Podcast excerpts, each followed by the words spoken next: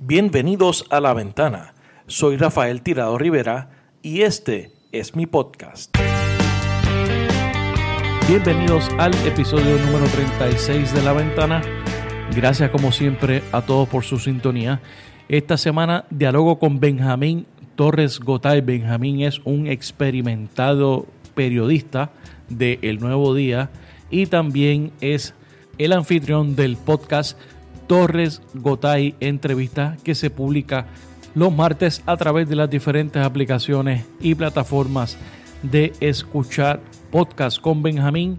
Hablamos sobre su crianza en Santa Isabel, sobre su trayectoria profesional, sobre el estado del periodismo en Puerto Rico y abordamos unos temas que son recurrentes en su trabajo investigativo y periodístico.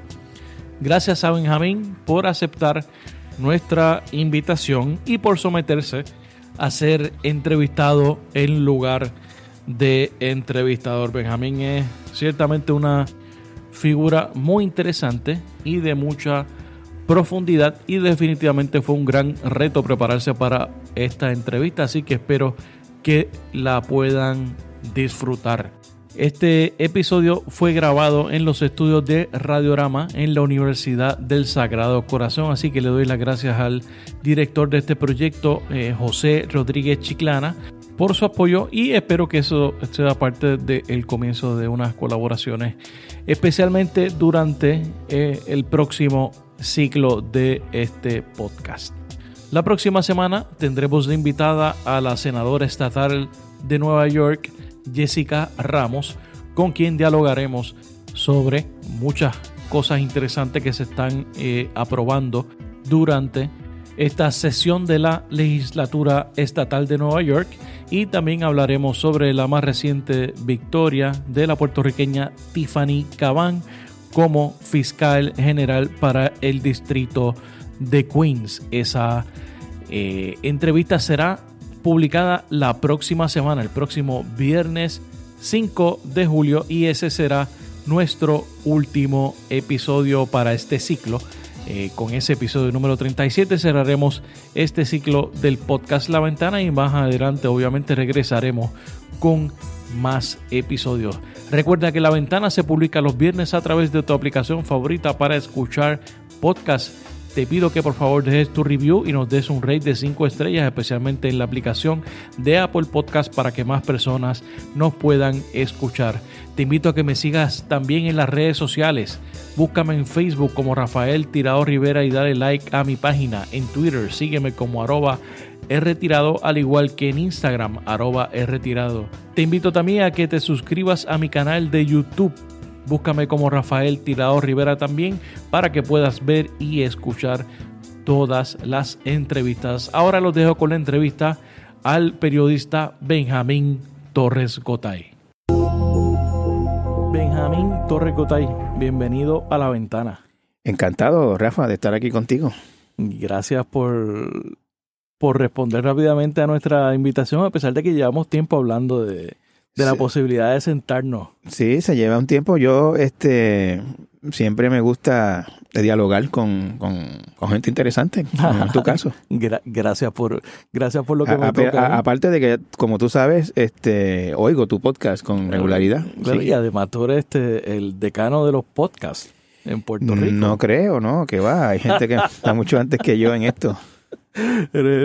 como te, te, has metido en el, en el mundo de, de los podcasts que que es Benjamín Torres Gotay Entrevista, que sé que lo publica los martes a través de todas las plataformas de escuchar podcast y obviamente un proyecto del Nuevo Día. Eso es así. Ese, eh, hay muchas, muchas entrevistas interesantes. Para los que no, no lo han escuchado, se los se lo recomiendo grandemente. Eh, Benjamín, tú eres o tú no eres eh, del área metropolitana. No. Tú eres de Santa Isabel. Yo soy de Santa Isabel, correcto. Y de, de, distrito que representaba a tu papá Eso en, la, en la legislatura. Eso así. Eso y de hecho tengo hay una historia interesante de mi, de mi niñez. ¿De verdad? Había un torneo de baloncesto en el barrio Peñuelas de Santa Isabel. ¿Tú eres de Peñuelas de Santa Isabel? Barrio Peñuelas, sí. Eh, había un torneo de baloncesto y entonces había un, el único sistema de sonido era un altoparlante que pertenecía al activista PNP del barrio. Y entonces el don lo prestaba sin ningún problema para, para el torneo. Okay. Y entonces un día tu papá en su campaña va al torneo y le van a dar la palabra y el don dice que si el Cirilo Tirado va a hablar, que él se lleva el, se micrófono. lleva el micrófono. Y se lo llevó, no hubo, no, no hubo micrófono ese día. Entonces el senador Cirilo Tirado prometió un sistema de sonido para el barrio y, y al tiempito llegó el sistema de sonido. Tremenda, tremenda historia. Eh, había otro, había otro representante de la zona, eh, Miguel Díaz Tirado, no sé si es Eh, familia tuya, No, no es familia de nosotros, no es, de, de otra cepa de, de los tirados. pero era de la misma zona, sí. Exactamente, era de, eh, él fue alcalde de, de Guayama por muchos años, entonces después se, se movió a la Cámara eh, de Representantes. Eh, Benjamín, ¿cómo fue esa crianza? Porque tú vienes de una, de una familia trabajadora. Eso es así. ¿Cómo era, cómo era, cómo fue ese proceso tuyo? Pues mira, este, mi papá eh, fue desde su juventud hasta que se retiró, pasado los 70 años, eh, camionero, chofer de camiones y propietario de su propio camión durante los últimos 30, 40 años de su carrera. de- de que trabajaba bajo contrato. Trabajaba, él, él, él tenía, él tenía un camión eh, con el que se asoció a una cooperativa de camioneros. Entonces, lo- los camioneros se unen en cooperativas, forman como si fuera una empresa, pero cada uno es dueño de su propio camión y obtienen contratos grandes. Por ejemplo, eh, mi papá tenía contrato de distribución en algún momento de gasolina Texaco, de gas licuado, etcétera. Este, mi papá siempre fue eh, un trabajador incansable. Eh, mi papá no, no, no, no, tomaba vacaciones, no sabía lo que eran vacaciones. Trabajaba seis días a la semana. Eh, eso fue, pues, obviamente un ejemplo que, que, que caló profundo en mí y en mis hermanos. Eh, mi papá siempre se definió o definía a la gente a base del trabajo, de lo que hacían. O sea, mi papá, si te conocía a ti en un sitio, lo primero, una de las primeras preguntas, antes que tu apellido quizás era a qué tú te ¿Y ¿Qué dedicabas. tú haces? ¿Qué tú haces? Y entonces pues tú terminabas siendo pues Rafa el, el consultor o, El que O- hace algo. o Pedro el maestro o fulano El el, el carpintero. carpintero. Era la, el- la, la principal señal de identidad que mi papá le atribuía a la gente era, era el trabajo, pues porque el trabajo siempre fue súper importante para él. Aborrecía, este, nosotros decimos que aborrecía la vagancia. Eh, íbamos con él en el carro eh, por una calle y veía tres hombres en edad productiva sentados en una esquina y, y empezaba a murmurar y decía, esto, estos vagos no trabajan, que sí, qué sé yo. Era, era bien, bien, bien fuerte en eso. Mi papá vive. Estoy Sí. hablando en pasado, pero mi papá vive. Lo que pasa es que mi papá tiene Alzheimer bien avanzado y está, Caramba, no sabía. como quien dice, básicamente fuera de la, de la realidad, del entorno que lo rodea. Ok. Y entonces... eh, Mi ¿y mamá fue ama, mi mamá fue ama de casa toda la vida. Fue Eh, ama de casa. eh, nosotros somos cinco, cinco hermanos de, de mamá y papá, uno de papá, y todos vivos menos uno de ellos que falleció. ¿Y dónde, de dónde viene ese interés por el, por el tema de, de las letras, del, del periodismo, de, de la investigación? Eh, ¿Cómo tú lo desarrollaste? Si fue que lo desarrollaste durante ese periodo, porque uno más o menos a esa edad es que comienza, eh, el tiempo de la crianza es que comienza a ver más o menos lo que uno quiere. Pues mira, eh, yo no sé, eh, yo no he podido identificar una razón específica por la cual yo me interesé en el periodismo, en la literatura, en el arte, etcétera. Eh, yo sé que en mi casa, pues mi, mi mamá y mi papá no tenían educación, no tenían edu- mi papá tenía cuarto grado y mi mamá octavo grado. Y por eso te planteé eh, al principio del comentario de lo que tú no eres. Que, eh, tú, tú no eres una persona que viene del tema de las letras. o que- no, para nada, historias para de que no, porque mi, por, por ejemplo mi, mi padre fue, antes de ser político, fue maestro. Mira, Y, y mi mamá también. Mi mamá era ama de casa y tenía octavo grado. Y tenía octavo grado por circunstancias de su vida que le impidieron terminar la escuela. No, no, no tenía nada que ver con que no le gustara la escuela. Eh, sin embargo, mi mamá siempre estaba leyendo. Mi mamá era lectora. Mi mamá tenía libros en casa.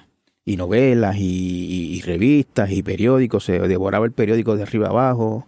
Eh, mi mamá era súper lectora. Y yo creo que por ahí venía un poquito el yo ver a mi mamá leyendo, pues los libros no me eran algo extraño, como trágicamente es en muchas familias de Puerto Claro. Rico, que la gente no, no, no lee nunca y no, no sabe que es un libro fuera del salón de clase.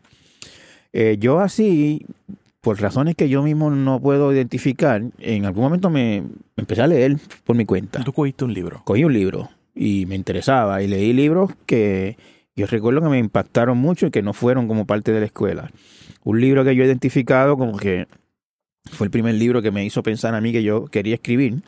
Fue un libro que no que se asigna en la escuela, pero yo no leí, yo no lo leí asignado en la escuela, que es la novela que se llama El niño que enloqueció de amor de un autor chileno que se llama Sí. Eduardo Barrios. Que yo esa novela la leí cuando tendría 14, 13, 14 años y, y a mí me fascinó esa novela. Eh, y yo di- eh, recuerdo que pensé, yo, yo algún día quiero escribir. Y, y, y por ahí, este, pues empezó, yo estoy escribiendo. ¿Qué, qué te cautivó de esa novela exactamente? ¿Qué me cautivó? Mira, te soy bien franco, yo me identifiqué un poco con el personaje principal, Sí. que se enamora de esta muchacha adulta y sufre mucho cuando ella Siendo tiene novio, siendo un niño, un amor platónico. Eh, yo tenía un amor platónico, recuerdo, por una prima, este que era bastante mayor que yo, era adulta, o sea, era adulta. eh, si, yo, ten- si yo tenía 8 o 10 años, ella tenía 20, 21. Claro. Este, y, y obviamente era un amor totalmente platónico, pero yo veía a mi prima y me quedaba así con los ojos abiertos y, de- y, y un poco me identifiqué con ese personaje. Creo que, que por ahí yo siento que esa novela, sentía que esa novela eh, a esa edad y, y a base de esa experiencia me hablaba. Y cuando tú sientes que un libro te habla y Te sientes que está escrito para ti, que te está viendo por dentro, eso es una de las experiencias más maravillosas de la vida. Sí. Cuando tú en una obra de arte, sea un libro, una novela, una película, una Una obra de arte, una pintura, cuando tú sientes que te está viendo a ti por dentro, esa es una de las experiencias más maravillosas y fascinantes de la vida. Y yo sentí eso con ese libro desde el primer momento. Este libro me vio por dentro, me está hablando a mí, me está interpretando a mí mismo lo que yo, lo que yo soy. Y entonces, ¿y, y qué fue lo que te llevó a tomar el lápiz?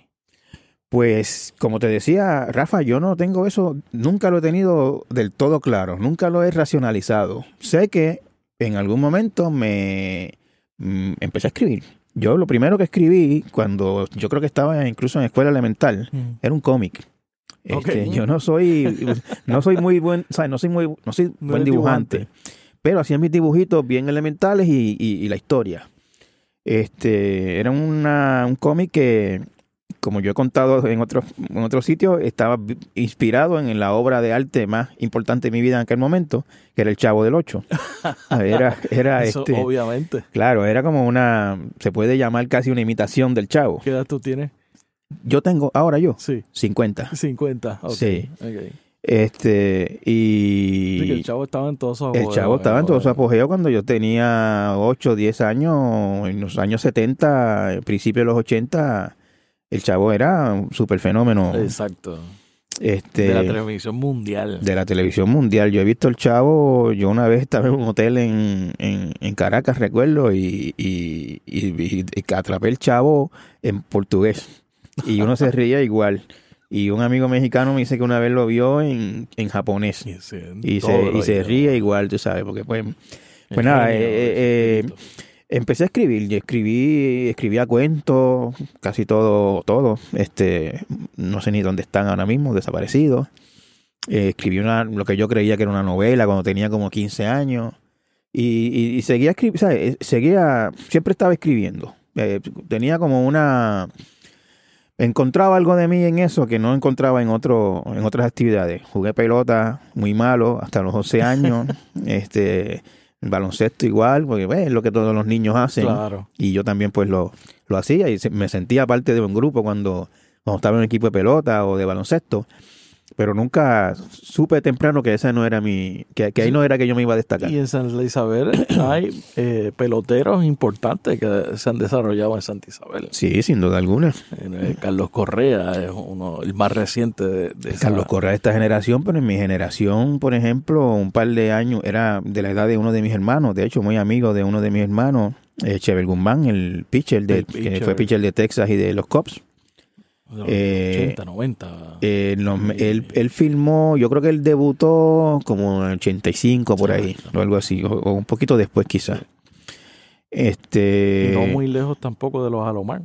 No muy lejos de, los Alomar. De hecho, yo, yo en esa cortísima carrera beisbolística jugué en un equipo con Roberto Alomar. De verdad. Jugamos juntos en... Eso no puede decir todo el mundo. Eso no lo puede decir todo el mundo. Este, la verdad es que yo me aterraba, yo jugaba primera base, me aterraba cuando él cogía la bola en el Ciore, que era su posición en aquel momento, y, y mandaba ese cañonazo para primera donde yo estaba, era, era complicado porque pues yo no...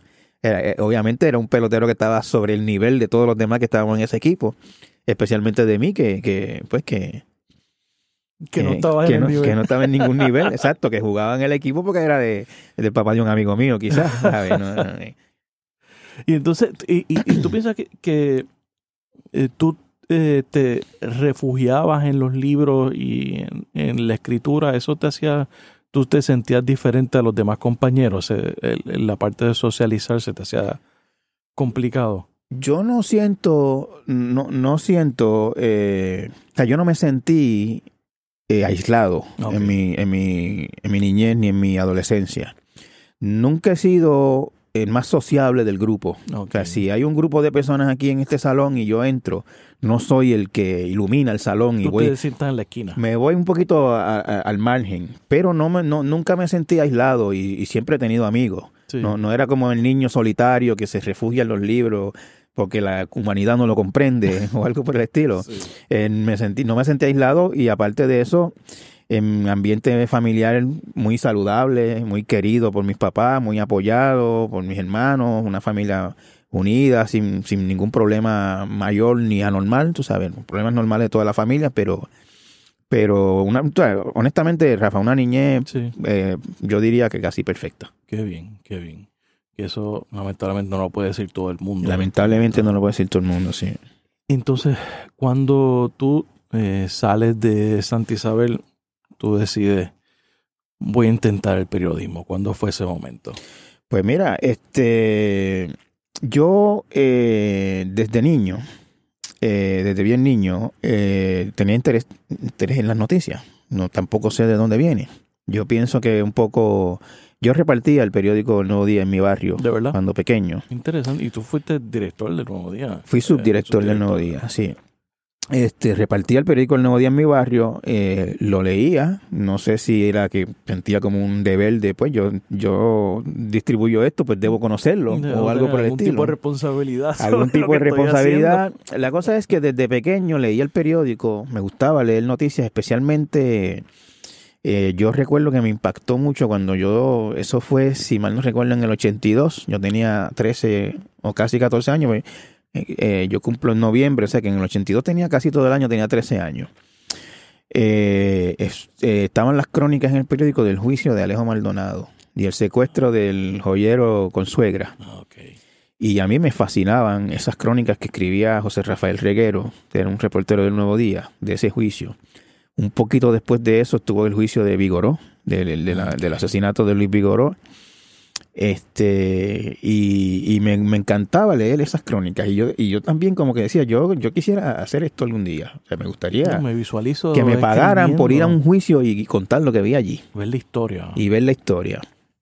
Eh, en algún momento, cuando terminé la escuela, eh, pues me entraron dudas del niño de Santa Isabel, periodista, este, como que eso está difícil, bla, bla, bla, Es complicado. es muy complicado, yo no conozco a nadie, etcétera, etcétera. Y empecé, entré, recuerdo, por trabajo social. Pero en el camino, pues, ¿En la rapidito, en la, eh, no, en el Sagrado, aquí ¿En Sagrado? Sí. Rapidito, eh, o sea, in- inmediatamente me di cuenta que, o sea, que quería intentarlo. Son, o sea, básicamente no duró casi nada. Uno entra en la prim- el primer semestre de las clases son las mismas para todo el mundo. Exacto. Este, y, y de- decidí entonces encaminarme por el lado de, de las comunicaciones. Ok. Y, y intent- e intentarlo y seguir lo que yo, lo que yo quería hacer.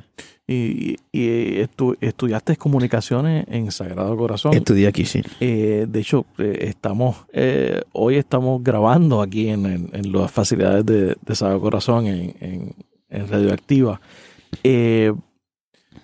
¿Cómo es que tú entonces, eh, luego de eh, haber estudiado, cuando, cuando empiezas a trabajar, cuál, cuál fue tu primer trabajo en los medios, de escritor, de periodo, de... Pues mira, cuando yo estoy eh, a punto de graduarme, Ah, yo, yo me gradué un verano. O sea, yo terminé mis requisitos de bachillerato con dos clases de un verano. O sea, mi- yo terminé mis clases en el 92, en verano del 92, pero aparezco en los récords de la universidad como clase del 93, pues, Ok. porque no terminé en, en ese mayo. Cuando yo estoy por terminar, eh, me entra la ansiedad de que estoy por terminar, debo empezar a trabajar de periodista, eh, no conozco a nadie, yo no sé, yo no sé este, cómo, a quién llamar, o sea, no- y te lo digo, Rafa, con toda honestidad, yo no conocía ni a un periodista de carne y hueso personalmente cuando terminé la universidad. Estudiando comunicaciones. Estudiando comunicaciones, había Eh, cogido alguna Tú charla, como si hubieras acabado de salir de Santa Isabel. como si hubiera estado acabado de salir de Santa Isabel. Eh, había cogido alguna charla, este, yo recuerdo eh, que había un periodista de radio, se me olvida el nombre, Abraham González Lavoy. No, que nos dio una charla y, y, eh, otros y algunos profesores eran periodistas activos como Abraham era policía. Abraham era el reportero de la policía de toda la vida de WKQ Eh, Luis Torres Negrón que es ahora compañero mío en, GFR fue, era profesor en la universidad Rafael Rafi Mato periodista veterano. Esos eran los periodistas que yo conocía. Pero conocía porque había cogido clase con ellos no no no no los conocía como periodista. Y entonces en ese tiempo en el sagrado no había práctica. No había un programa de práctica en los medios, que es la manera que la mayor parte de los estudiantes tienen de entrar a una redacción y darse a Claro. conocer. Eh, Haces una práctica y, y, y si causas una buena impresión, muchas veces te queda o se quedan con tu nombre y te llaman después, etcétera, etcétera. Eso es una manera muy común de, de los, de los jóvenes estudiantes entrar a, a las redacciones. Y entonces yo cogí y me fui por mi cuenta eh, a unos cuantos medios a llevar mi resumen de una página, media página, digamos, y ofrecerme como practicante voluntario. Por Ok. que me dieran un mes o algo así para yo coger alguna experiencia, darme a conocer, etcétera, etcétera. Eh, Pero, ¿Y ya tú estabas decidido a que eso es lo que querías hacer o, o estabas tratando a ver qué pasaba? Yo, yo, yo en aquel momento el plan era eh, trabajar de periodista un año Ok. y irme a hacer estudio de maestría Graduado. O, o graduados en literatura. Ok. Este, entre esos medios a los que fui a ofrecerme como practicante, pues todos me decían, no, eso tiene que ser a través de la universidad, lo lamento, bla, bla, bla, pero hubo uno que me dijo, ven dos semanas. Ok. Ese medio era la agencia F y el que me dijo ven dos semanas fue mi compañero y amigo José Delgado, o responsable del Nuevo Día en. Washington. Eh, esas dos semanas, y ese José decirme por teléfono, ven dos semanas, pues José me mandó a buscar una carta de la universidad. Búscate una carta de la universidad y, y podemos hacerlo. En la universidad no me dieron la carta porque no había programa de práctica. Entonces yo lo llamo para decirle, mira, en la universidad no me dieron la carta. Y yo lo siento al otro lado de la línea como que respira profundo y me dice, ven dos semanas. Ok. Y entonces esa, ese ven dos semanas me abrió a mí las puertas de esta carrera maravillosa que he tenido por ya eh, 27 años casi. Y tú siempre has ejercido el periodismo en Puerto Rico. Siempre lo he ejercido en Puerto Rico, sí. Eh, y, y Puerto Rico es la vitrina de la democracia y del acceso a la información y de la libertad de prensa. Eh, no sé a qué te refieres. Eso- Está siendo irónico, ¿no? Te estoy preguntando. Bueno, Puerto Rico tiene, obviamente tienes, Puerto Rico es en, en, en sentido de que hay una libertad de prensa eh, y de que es una democracia eh, medio trunca, ¿no? Pero es una democracia, bueno, realmente desde promesa para acá no, no le queda prácticamente nada de democracia. Pero acceso a información siempre es difícil. Aquí como yo creo que en la mayoría de los sitios, tampoco en- no Mm, conozco claro. demasiados sitios que, que los funcionarios gubernamentales estén ansiosos de darle toda la información a los periodistas. Sí. O sea que hay, hay, hay problemas de acceso a la información como en todos sitios. Sí, y, y- y este, y, y te, te pregunto, porque es una de, las cosas que me, que me quería hablar contigo. Co- ¿Cómo está el. Después entramos a ver cómo entras al, nuevo- al nuevo día. Pero me, me gustaría que, eh, que me dieras tu evaluación, eh, ya con tantos años de experiencia, eh, sobre cómo está Puerto Rico en términos de, de la libertad de prensa y de acceso eh, a la información. ¿Cómo tú, ¿Cómo tú lo evalúas después de tantos años de... Mira, este. Yo creo que Comparado con nuestros vecinos y, y el área geográfica histórica a la que pertenece Puerto Rico, ¿no? A Latinoamérica, y incluso eh, pues como parte de o posesión de Estados Unidos, pues en nuestro caso hay dificultades que con toda franqueza yo creo que no se comparan con las que hay en otros sitios. Claro. Eh, por ejemplo, el país en el que más periodistas matan en el mundo es México, En México. que es aquí cerquita y, Sí. y en Puerto Rico no, hemos- no hemos llegado a eso, ni creo que vayamos a llegar a eso. Eh, en Brasil matan periodistas también. En otros sitios hay censura abierta. Este, eh, hay sitios en los que no hay libertad de prensa, como la conocemos aquí, como es el caso de Cuba, por ejemplo. En Venezuela es bien complicado ejercer el periodismo en este momento. En República Dominicana, eh, los grandes periódicos eh, son básicamente portavoces del gobierno. Hay dificultades en Puerto Rico, pero hay menos dificultades que en otros sitios. Eso yo no los estoy minimizando. Claro. En Puerto Rico hay una cultura de poca transparencia, de opacidad en, el, en, en la, en, la, en la cuestión pública, te en el te gobierno. Te pregunto, porque eso es una de las quejas que yo siempre escucho con eh, de, de amigos periodistas y, y- y que se disfruten. No, yo, yo te pregunto, ¿por qué? ¿Por qué tú crees que, se, que pasa eso en Puerto Bueno, yo creo que porque hay muchas cosas que ocultar. Esa es la razón. Yo no tengo, o sea, hay, hay opacidad en el, en el, en el gobierno, porque hay cosas que nos interesa que se sepan. Este, todos sabemos los problemas que tiene el gobierno de Puerto Rico en términos de la, la- la- el cruce de gobierno y partido, de contratos amigos, de salarios exorbitantes a, a familiares o a amigos de familiares, etcétera, etcétera. Hay, o sea, hay un problema de corrupción eh, eh, grave en Puerto es Rico sistémico. sistémico, este, yo diría, eh, a un nivel, honestamente, que yo lo encuentro bien inquietante. Eh, pues porque, no sé, me parece, vi- vivo yo con la, con la, con el agobio, ¿no? Y creo que buena parte de la sociedad vive con el agobio de que el tema de la política se ha convertido, es un negocio, se ha convertido en un negocio, una actividad de lucro para gente que De que hay una persona, hay una gente que profesionalmente se dedica profesionalmente está en a eso, vivir de- a vivir de, de la eso. política. y- y- y los más que, perdóname, los que más dinero hacen de la política, los más que se enriquecen eh, eh, siendo parte de ese sistema, son gente que ni conocemos, que ni no vemos, están electos. no están electos, ni son figuras muy públicas ni muy conocidas. Y, y- y tú lo sabes que lo hay en, en- en- en todos los partidos. Claro. Los que, los que todo el mundo sabe que son los que mueven los hilos eh, aquí y allá, los que colocan jefes de agencia, los que cobran acceso a, a jefes de agencia, a gobernadores, a legisladores, etcétera.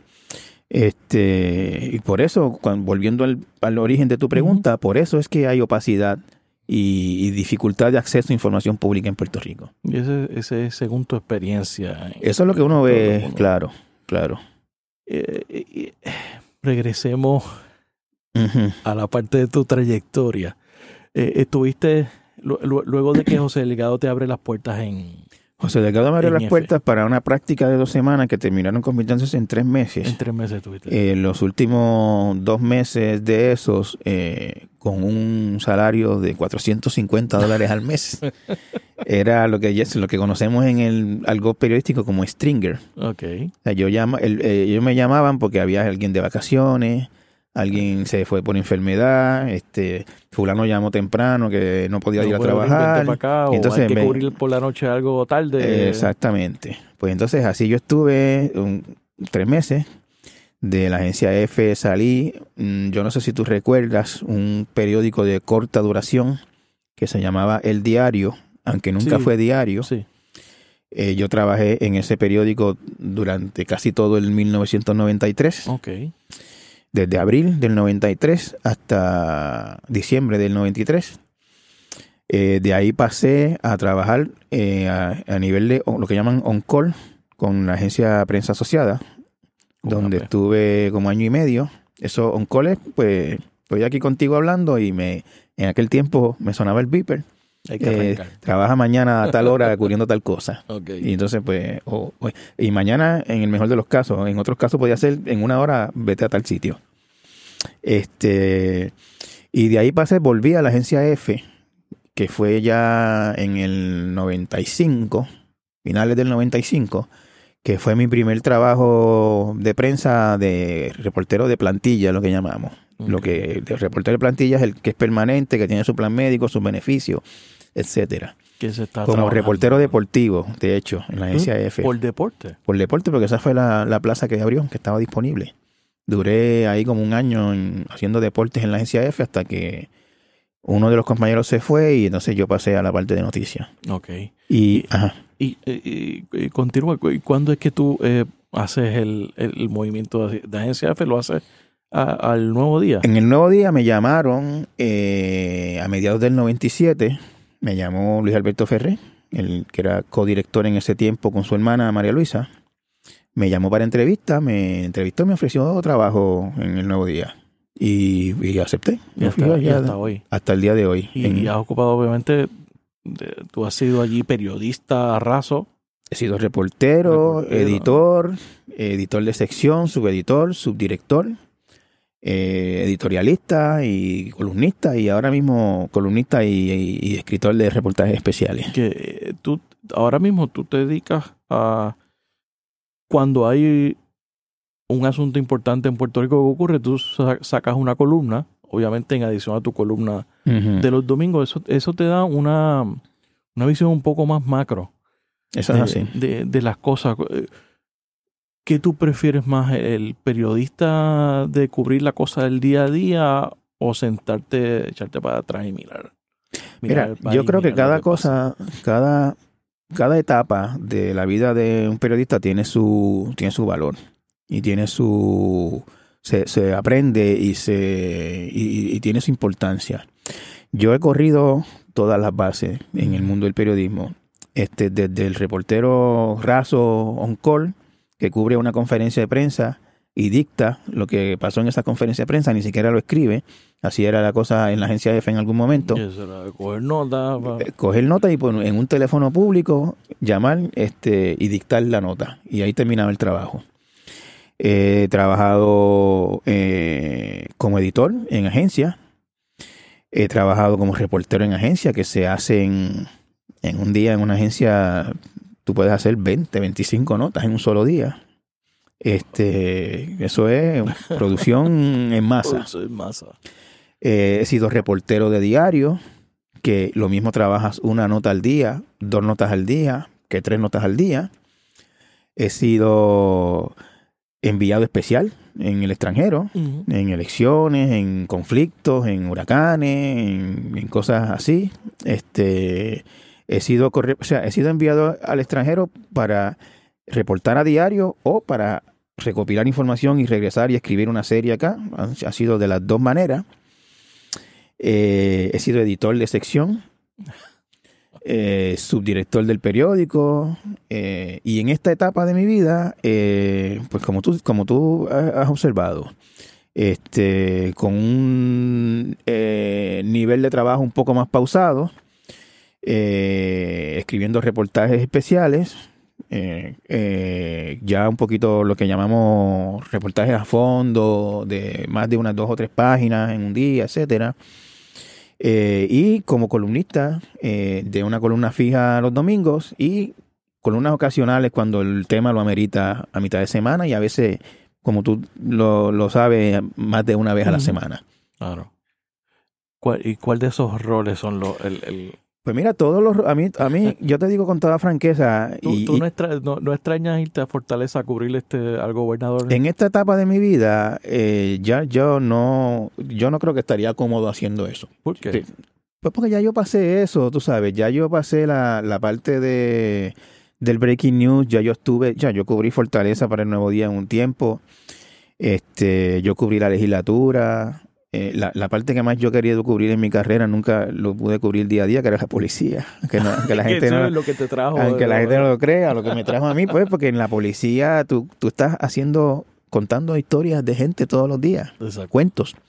Y las pocas, o sea, me tocaba a veces cuando alguien faltaba o un crimen especial o qué sé yo, este, Benjamín, vete allá porque no se puede llegar a esta escena y, y- y lo disfrutaba muchísimo. Este, Tomás de Jesús Mangual era el maestro de... no, no, no necesariamente No. Tomás, pero, pero tenían unas costumbres muy Sí. buenas. Pero, este, eh, nada, eh, me- la crónica policíaca me, me atraía Sí. mucho. Eh, respondiendo a tu pregunta, yo he hecho todo lo que he tenido que hacer como periodista cuando me ha tocado. Y si mañana mi jefe me dice, te necesito todos los días en Fortaleza, ahí voy a estar. Y, y una cosa que yo eh, digo, yo disfruto este trabajo hoy igual que el primer día. Estás apasionado. Me hombre. encanta mi trabajo. Todos los días me levanto con entusiasmo de que, de que voy a trabajar de periodista. Estoy consciente de que he tenido una. de que he sido afortunado. De que por 20. Yo, yo cuento corrido desde el abril del 93 que te mencioné hace un rato. Estamos en junio del 2019. Eh, yo por 26 años corridos no he tenido que hacer otra cosa que no sea periodista. De hecho, yo nunca me he ganado un salario de adulto que no sea de periodista. Yo nunca he trabajado en otra cosa. Ningún- Eso es- Nunca, ni una vez tuve que trabajar de otra cosa y yo sé, sé que soy muy afortunado con eso. Tengo excelentes, extraordinarios compañeros, periodistas quizás mejores que yo, que en algún momento de su vida se quedaron sin trabajo, tuvieron que hacer otra cosa, etcétera. Los hay muchísimos, son muy pocos. Yo creo que son muy pocas las personas que como yo pueden decir que de adulto el único salario que he ganado ha sido de periodista. So, y, y, y además de eso que tú has vivido la transformación del medio. Absolutamente. O sea, lo- lo- como tú me acabas de decir a- ahora, que era salir de una conferencia de prensa a ir al teléfono a dictar lo que pasó. A, eh, tú, ahora mismo tú, estás, tú eres muy activo en Twitter. Eso es así. Eh, que tú a veces veo que tú montas primero tus columnas en Twitter y después la- las Eh, pasas al. eh, el eres un buen observador. A veces, menos- a- a- o- veces- las pruebas. Ah, No son pruebas, pero a veces o sea, yo, yo uso Twitter es una herramienta de es otra plataforma que está a la disposición mía para comunicarme con, con la audiencia, ¿no? Que es lo que de- al fin de cuentas de eso se trata el trabajo del periodista de comunicarse con la audiencia. Y hay diferentes maneras de hacerlo. Eh, una columna en el periódico, un reportaje en el periódico, un podcast como estamos tú y yo aquí ahora, o las redes sociales. Y la red social Twitter, pues me, me da esa oportunidad de tener una plataforma en la que en cualquier momento tengo un pensamiento y lo pongo ahí. Y que tenga que ver con, pues, mayormente con noticias, no en Twitter nunca o casi nunca pongo algo personal, muy, muy, muy, muy rara vez. Claro. Este, igual puedo hacer una recomendación de un libro, de una película, de una serie, ese tipo de cosas. Es una manera de comunicarse muy buena. Puedo responder a comentarios que haga otra gente, de vez en cuando hacer un chiste o, o, o- o- o algún comentario sarcástico, irónico, ese tipo de Eh, cosas. Entrar en, en las peleas de, de Twitter que, que son famosas. Las peleas de Twitter, yo, yo la- hace un tiempo me, me, me, me retiré como boxeador de Twitter. ya no, ya no, ya no debato mucho, o sea, de vez en cuando se, se, se, se acalora algún diálogo, pero no, no, no, no las peleas que, las discusiones que había antes, no. Y, y utilizas Twitter para, para, para ver qué piensa la gente. Utilizo Qué- Twitter para ver cómo se mueven algunas cosas y me sorprende cómo se mueven algunas cosas. Por ¿Qué te ejemplo, sorprende? Pues, qué sé yo, a veces yo hago un comentario que yo no creo que va a tener, un comentario que hago por hacerlo, ¿no? Por, por, por- por comunicar algo, y de momento me di cuenta que tiene 500 retweets o 500 likes.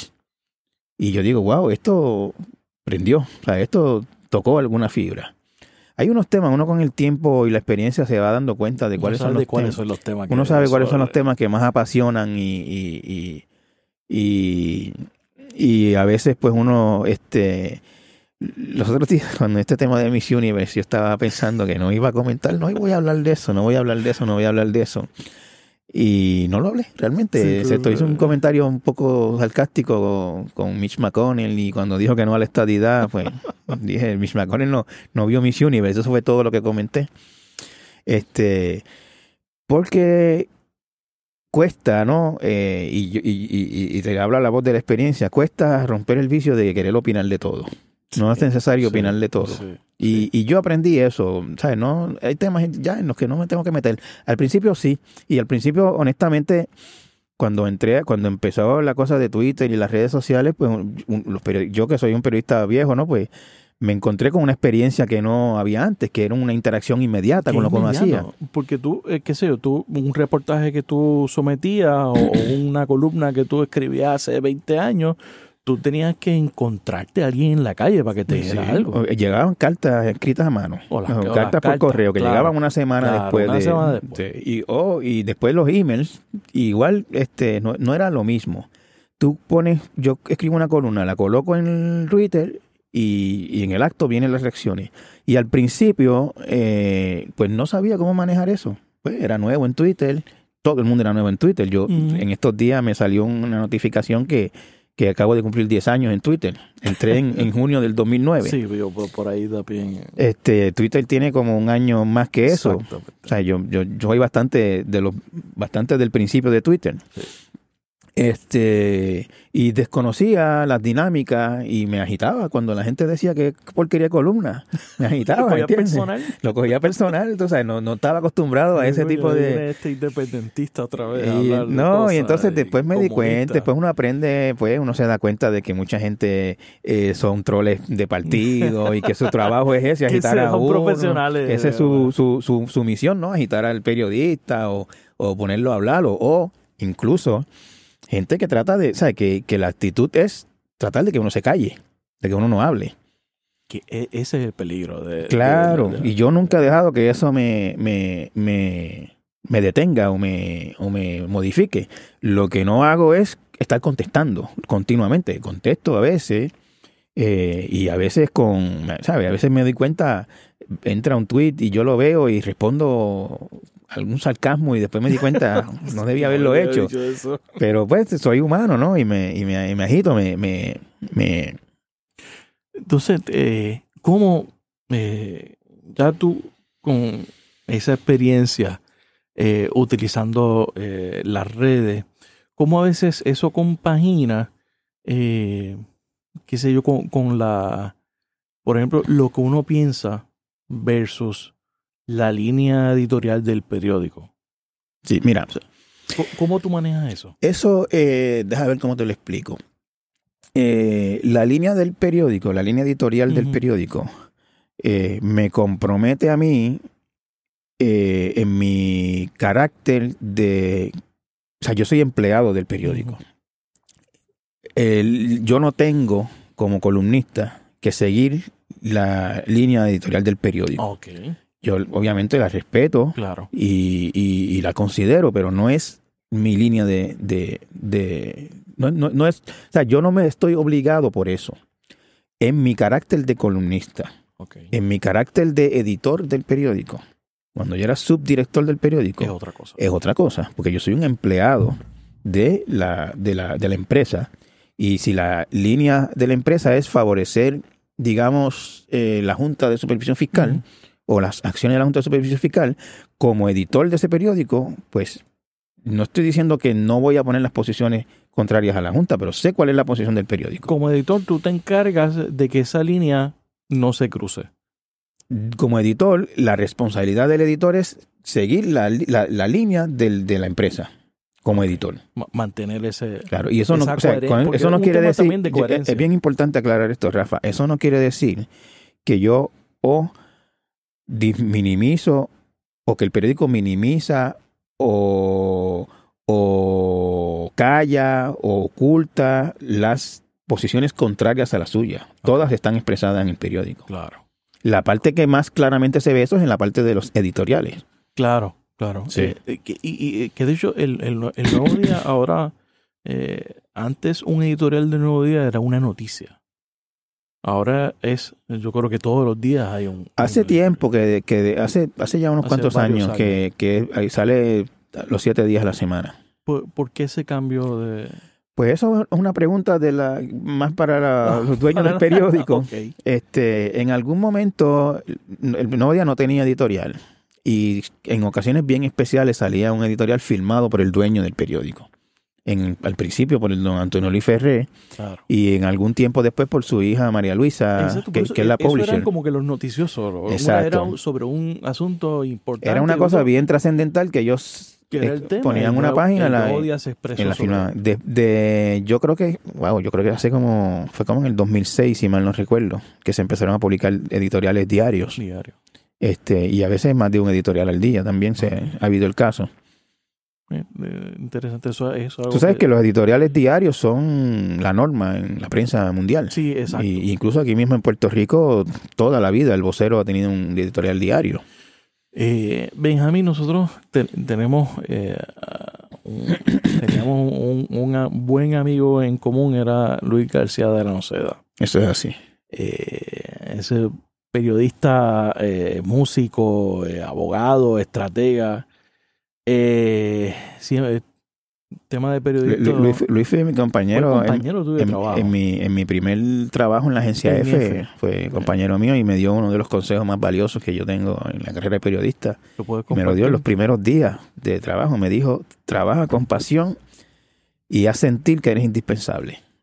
Eh, métele mano con el pecho, métele mano de pecho a todos. Y hasta ahora. Y hasta hoy. Sí.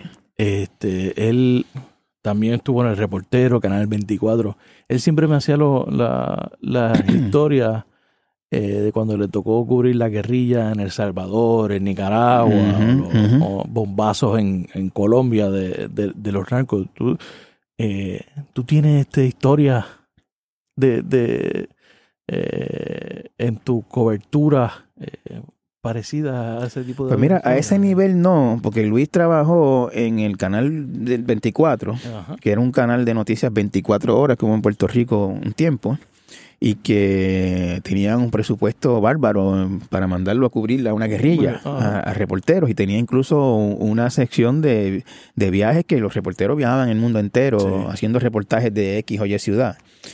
Eh, en la prensa escrita eh, es un poco más limitada esa experiencia. Yo he hecho coberturas en el extranjero. Tú estuviste, la última fue Venezuela. Yo estuve en Venezuela el año pasado.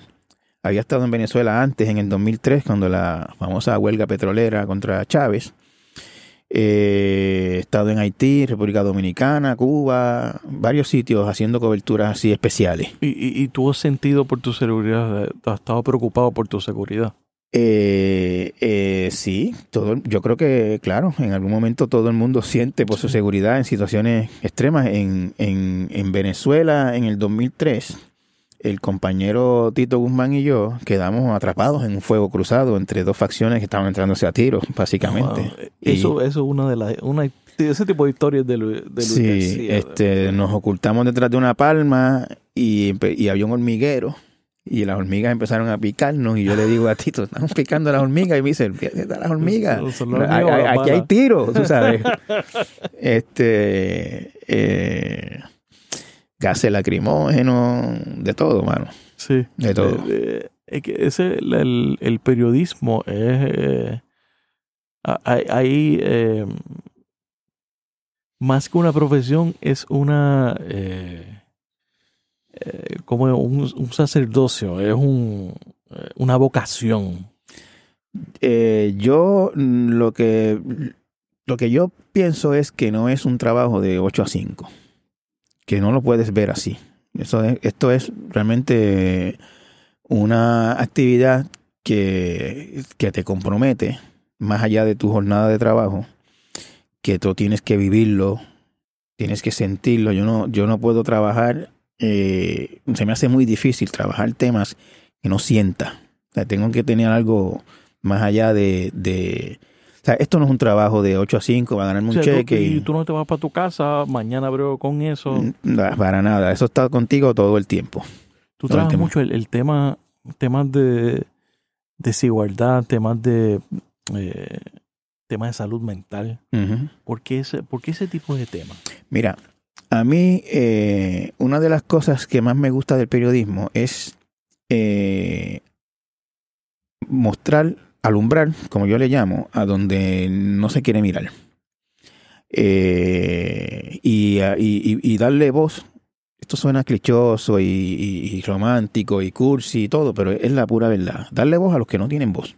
Pero si lo sientes, eso es importante. Exacto, este y, y, y- y sacar a la luz pública este cosas que nadie se preocupa, por ejemplo, yo, yo hice un reportaje hace un año quizá, o a lo mejor menos, de los enfermos mentales que están en las cárceles, porque no tienen espacio en los hospitales psiquiátricos. Y están en las cárceles con presos comunes, gente que no son presos comunes. Es por eso nadie se preocupa, eso a nadie le importa, o casi nadie le importa. Y, de hecho, una, una, abogada que me escribió después que yo escribí eso, me decía, yo creía que eso a nadie le importaba. Te doy gracias por haberlo escrito. A raíz de ese reportaje, eh, fueron como cuatro o cinco los que salieron de la cárcel, ya años en algunos casos, esperando que un psiquiatra los viera. Y salen el reportaje en el periódico y rápido se mueven los sistemas y salen. A mí eso no me satisface porque yo no hago esto para que uno o dos salgan. Me alegra que salgan. Pero realmente yo lo que quisiera es que se resolviera el problema sistémico. Que no exista ese Que no exista. Este, nadie le había prestado atención aquí al problema, al abuso que había en las cortes de menores entre los niños. ese tema también tú lo has trabajado. Este, se llevaban niños de hasta 8, 9, 10 años a la corte acusados criminalmente, aunque no se le, llamaba criminalmente, porque habían peleado en la escuela, o uno le había dicho orejón al otro, este, se habían empujado. Y, no solamente eso, sino porque estaban en, porque son estudiantes de escuela pública al final del día. Eran casi todos, más del 90% eran de escuela pública. Porque escuela privada, yo estudié en escuela privada y, o sea, cosas como esas se atendían en la oficina. Exactamente. Pues en, la escuela pública se, en la escuela pública se llamaba la policía. Y entonces, este se trabajó el, trabajé el caso eh, eh, eh, como ejemplo, ¿no? De, de ese patrón, el de una niña de 11 años de educación especial que había empujado a dos compañeras en un pasillo de la escuela y estaba en juicio por eso, iba a juicio por eso. Había sido arrestada y le habían leído los derechos. a Una niña que no entendía nada del proceso. El Estado encima de esa. El Estado encima de esa niña pobre, negra, este, se causó, causó todo un revuelo en el país porque por primera vez se abrieron las puertas de lo que eran las, las cortes de menores. Me cuentan eh, abogados que trabajan en esa área que desde esos reportajes esos casos bajaron drásticamente. Se dieron cuenta de que era un, abuso. Había, había gente ahí, tú sabes, que era, y lo digo así como, como me sale, ¿no? Eh, para los fiscales era más fácil, para ciertos fiscales, era más fácil bregar con niños de 10 y 12 años que con mancanzones, narcotraficantes, adultos. No, e, ese, es uno de los problemas del sistema aquí, que es más, que es más fácil eh, muchas veces eh, pisotear o, o perseguir al que no tiene recursos, pero ¿quién le, que, ¿cuándo fue la última vez que, que aquí hubo un, un caso de lavado de dinero? A nivel estatal. A nivel estatal. Rarísimo. De hecho, yo no me acuerdo el último. Narcotráfico grande, importante. A nivel estatal, ninguno que yo me acuerde reciente. O sea, e, e, ese, ese es uno, eso, eso es parte de esos problemas sistémicos. Mira, yo escribí una columna hace unos cuantos meses de una chica del residencial, si mal no recuerdo, eh, Vista Hermosa, que dejó a su bebé sola en el apartamento y los vecinos llamaron como eh, se, tiene que hacer, ¿no? Claro. Y la arrestaron y la llevaron al juez. Y el juez le metió 100 mil pesos de fianza. Obviamente la chica no puede pagar, a lo mejor no puede pagar ni mil pesos. Por un delito que al final del día no se supone que conllevara cárcel. Yo escribí una columna sobre eso y dije que el juez había tomado la justicia en sus manos, la había sentenciado a cárcel sin juicio, que se ensañó contra ella porque era pobre, todas las cosas que me vinieron a la cabeza. El juez reaccionó muy, muy este, agitado por eso. Me tiró encima la Asociación de la Judicatura y me escribió gente a decirme que yo no conocía el caso y bla, bla, bla. Yo le dije, mira, lo que pasa es lo siguiente. Ahí lo que pasó fue lo siguiente. Ese juez no se imaginó jamás que a alguien le iba a importar lo que él hiciera con esa muchacha de afro y chancletas metedeo, como yo lo escribí en la columna. Y se equivocó. Había alguien a quien sí le importaba. Y por eso es que él está agitado. Y estaba pendiente en esos días de una renominación, de una nominación a, a juez apelativo, que no se dio por esa columna, creo yo.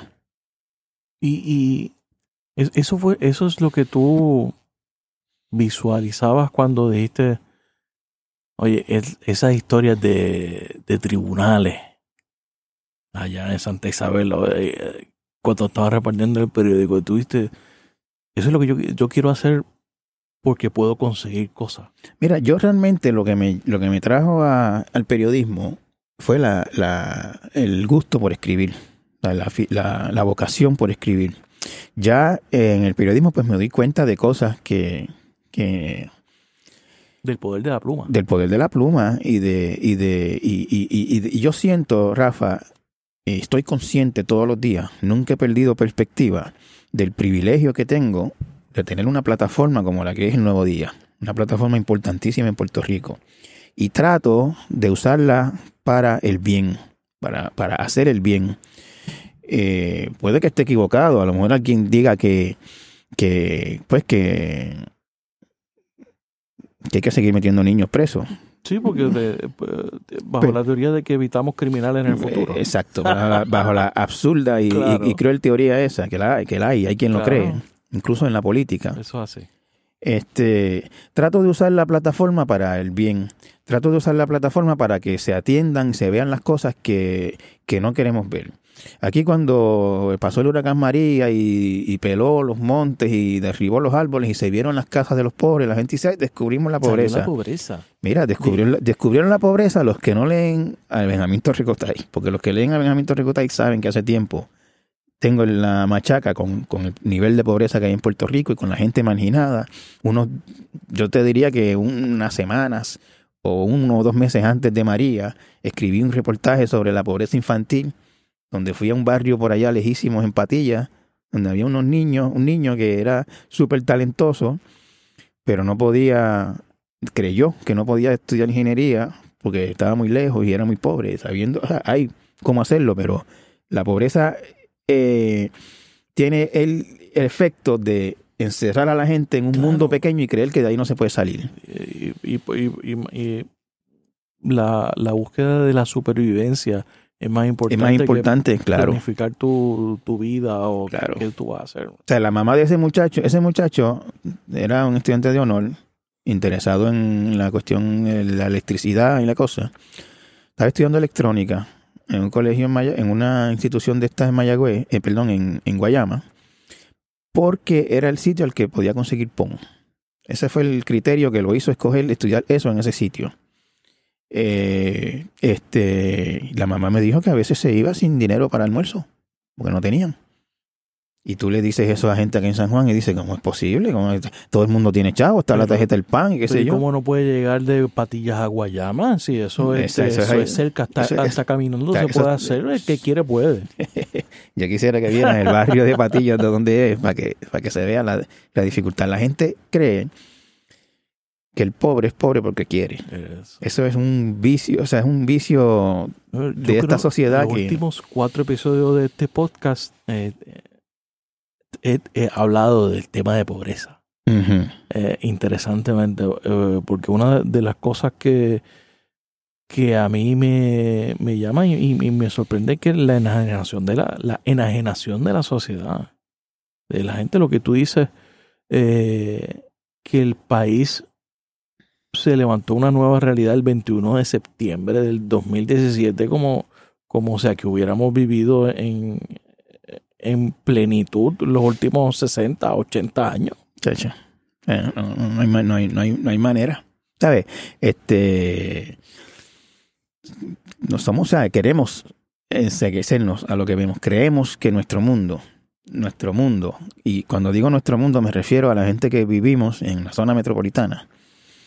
Este, la gente que vive en Guaynao, en urbanizaciones en San Juan, en condominios, que va de su condominio a su trabajo, de su trabajo al condominio, los fines de semana se va y se come algo al condado, da un paseíto por el viejo San Juan, va a un concierto en el Choliseo, allí Es ve a todo el mundo fabuloso con su ropa nueva y se cree que ese es Puerto Rico.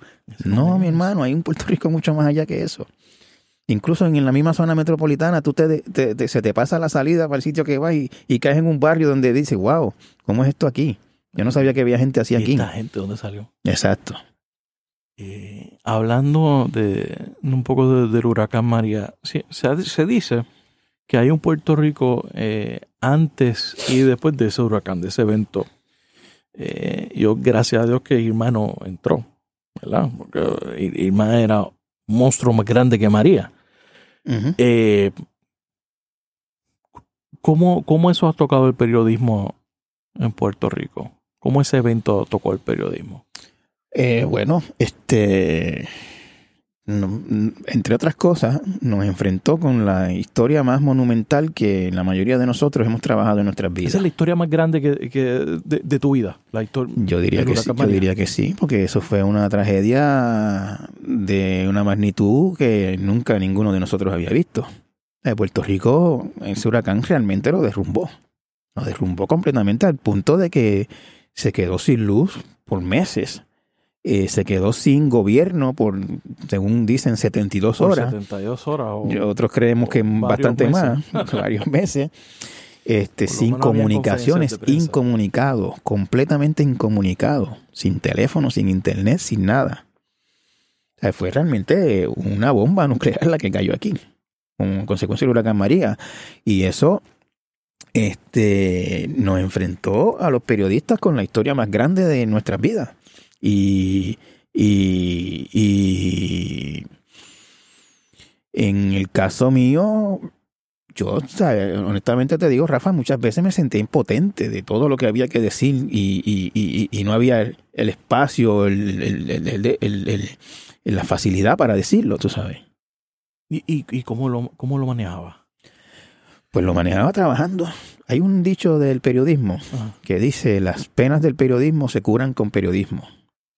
Y pues como yo manejaba esa ansiedad que tenía con todo lo relacionado al huracán María, pues trabajando, Trabajando. saliendo a la calle seguir contando historias de las cosas que estaban pasando. Tú eres autor también, además de, de periodista. Tienes un, un libro publicado, ¿no? Una novela así. Una novela. Eh, se llama eh, Tatuajes en Cuerpo Tatuajes en cuerpo de de niña. Niña.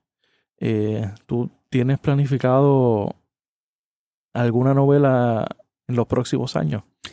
Eh, tengo planificada una novela. ¿Cuándo? No sé. Estoy escribiendo muy poco a poco porque los periodistas escribimos muy poco a poco porque tenemos que trabajar. El tiempo. No, no, no, no, no tengo la fortuna de, de que haya aparecido un mecenas y me haya dado una sabática de un año para que vaya a escribir mi novela. Este, la novela que yo publiqué me tardé unos cuantos años en hacerla. Sí. Y- ¿Cuántos años? Pues mira, eh, yo te voy a decir, esa novela yo empecé a escribirla en el 1999 y le puse el último punto en el 2003. Pero entonces de ahí en adelante pasaron años de edición, de recortar, de cambiar orden, de dudas, de cosas. Bueno, publicó en el 2012, así que imagínate. Este y obviamente el próximo no va a ser tan largo, pues, porque yo espero, ¿no? Eh, estoy mirando una, o sea, estoy tratando de escribir una novela menos larga que esa. Ok. Este, y, y, y tratando unos formatos diferentes que me sean menos complicados. Esa novela mía tenía una estructura compleja, ¿no? De, de cambios de tiempo y de espacio abruptos y, y, y una estructura un poquito compleja que estoy tratando de hacerla un poquito más simple esta vez. O, o sea que sigue el Benjamín, eh, el autor, eh, regresa eh, a su estante algún día. Yo espero que sí. Sí, yo espero que, que sí. Pero, eh, Benjamín, ¿algo más que quieras añadir? No, te agradezco este espacio, me, me, me, me sentí muy a gusto, me, Sí. me, a veces uno hablando se entiende uno mismo como no se entendía antes y, y hay un- unos momentos en esta entrevista que yo dije así, no, así yo mismo no lo había entendido, pues yo estas cosas, mira, yo soy periodista, eh, escritor, puertorriqueño, eh, todo lo que soy, ¿no? Latinoamericano, etcétera. Eh, pues por, porque por mi naturaleza y, y voy pues con el con el fluyo así nunca me pongo nunca me paro a pensar eh, por qué yo soy periodista por qué yo soy escritor para mí eso es natural. Y entonces en una entrevista como esta pues tú me preguntas de dónde te viene esto de escritor de dónde te viene esto de periodista y me obligas a pensarlo y a expresarlo y me, y me entiendo de una manera que antes no me Y el entendía. entrevistador eres tú, no soy yo. Eh, bueno sí claro claro claro. Pero, eh, Benjamín Gotay, gracias por estar en la ventana. a tu orden siempre Rafa Gracias por escuchar este episodio de La Ventana. Sígueme en las redes sociales, búscame como Rafael Tirado Rivera en Facebook, en Twitter, en Instagram. La Ventana es una producción de Lab Media para Rafael Tirado Rivera. Hasta la próxima.